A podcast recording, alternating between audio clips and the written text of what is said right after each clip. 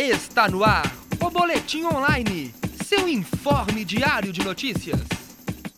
Boa tarde, 3 horas 32 minutos. Está começando o Boletim Online. Eu sou Paulo Souza e vamos às informações. Depois de quase 24 horas de sessão, a Câmara dos Deputados conseguiu finalizar na manhã de hoje a votação da MP dos Portos.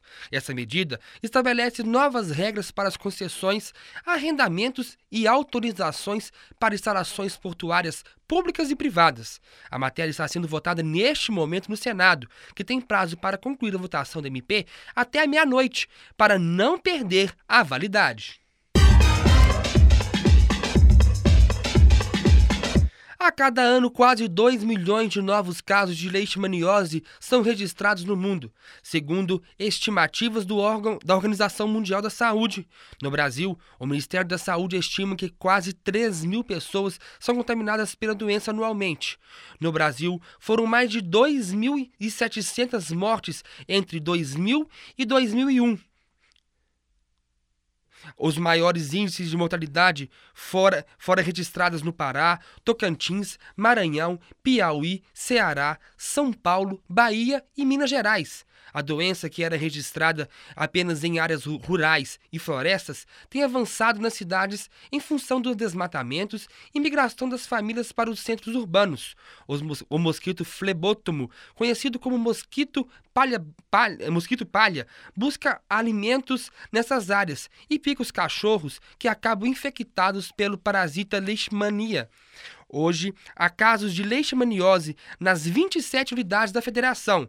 Os especialistas alertam para as doenças nas cidades como Belo Horizonte, Bauru, estado de São Paulo e municípios do interior paulista e em Brasília.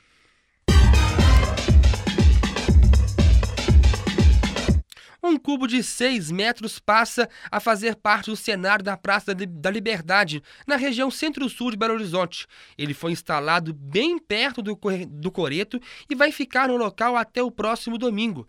Dentro do cubo existem eh, quatro painéis pintados a óleo. O projeto do artista plástico Estevão Machado é chamado de buraco branco.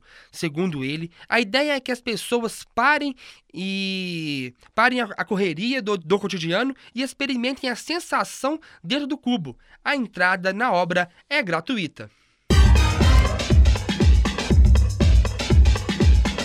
O complexo arquitetônico e paisagístico da Pampulha, um dos principais símbolos de Belo Horizonte, está completando 70 anos hoje. Com tombamento nas esferas municipal, estadual e federal, o cartão postal aguarda análise para receber das Organizações das Nações Unidas para Educação o título de Patrimônio Cultural da Humanidade. Como presentes serão anunciados nesta tarde medidas imediatas para a recuperação do local.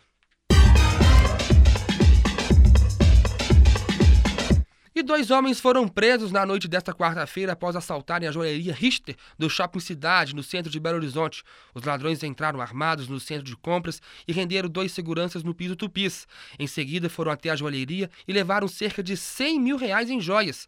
Segundo, é, apesar de presos, até a madrugada desta quinta-feira, as joias não foram encontradas. De acordo com a Polícia Militar, a dupla teria escondido o produto no, do furto em um hotel no centro da cidade, mas os homens dizem ter dispensado a, a mochila com as joias na, na rua. Um dos presos é Flávio Alves, de 18 anos. O segundo suspeito é Cirlei Martins, de 27 anos. Um terceiro homem chegou a ser detido pela polícia, mas não tinha envolvimento com o roubo e foi liberado. O dono da loja, que não quis se identificar, afirmou que é a primeira vez que essa loja foi roubada, porém já foi vítima de assaltos em outros shoppings. Os brasileiros com renda mensal de até um salário mínimo representam 38% dos internautas do país, de acordo com dados divulgados nesta quinta-feira pelo Instituto Brasileiro de Geografia e Estatística, o IBGE. As informações contam na, na, é, constam na pesquisa nacional por amostra de domicílios referentes ao ano de 2011. Segundo o IBGE, os dados confirmam que a população de baixa renda, que estava praticamente excluída da internet, passou a ter acesso a este serviço serviço, mas o maior percentual de internautas, 76%, está entre os brasileiros que recebem de re recebem de 3 a 5 salários mínimos. A pesquisa mostra que o acesso à internet aumenta conforme a elevação da escolaridade. Entre os brasileiros que possuem 15 anos ou mais de sala de aula, 90,2% são internautas. Dos que frequentaram a escola por 4 ou 7 anos, apenas 11,8% acessam a rede.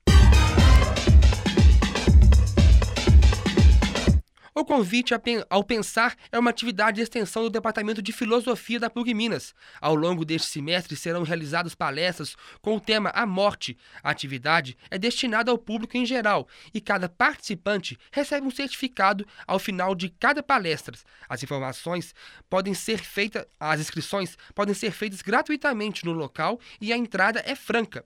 No dia 18 de maio, a palestra vai acontecer às 10 horas e 15 minutos com o professor Renato Renato Alves de Oliveira, que vai abordar o tema morte como consumação do ser.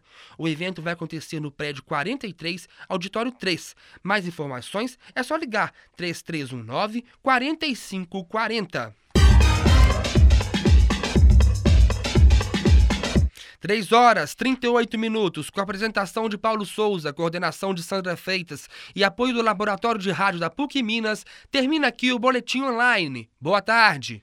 Está no ar o Boletim Online, seu informe diário de notícias.